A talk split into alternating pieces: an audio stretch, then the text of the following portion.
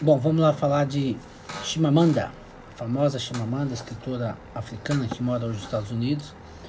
Ela é a grande estrela dessa nova, de uma geração aí dos últimos 7, 8 anos que brilha, é uma geração de escritoras africanas que brilha muito nos Estados Unidos, de, que escrevem em inglês.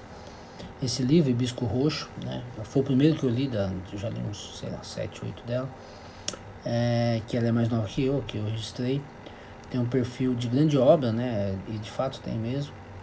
E ela é narradora adolescente Cambile, conflito entre o sagrado branco e o profano negro, o amor dentro da igreja, a dureza de um pai reto e rico e a surpreendente decisão dos pais é, na, e um final que é surpreendente e que lembra Raskolnikov lá do Dostoiévski. Vale bastante a pena toda a obra.